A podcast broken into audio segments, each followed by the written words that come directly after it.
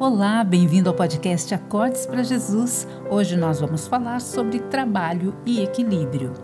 Vamos ler juntos Provérbios 23, 4 e 5.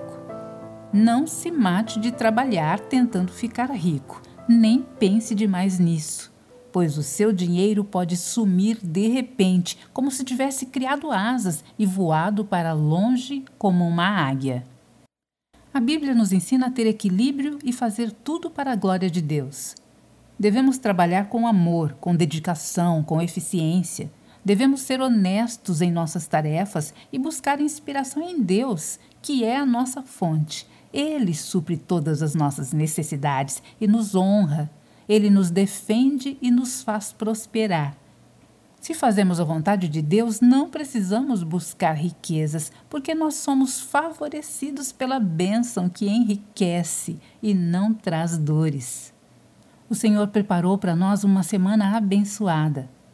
Que o Espírito Santo nos instrua, nos dirija, nos aconselhe.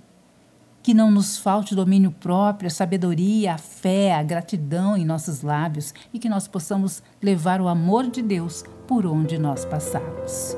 Deus abençoe. Até o próximo episódio.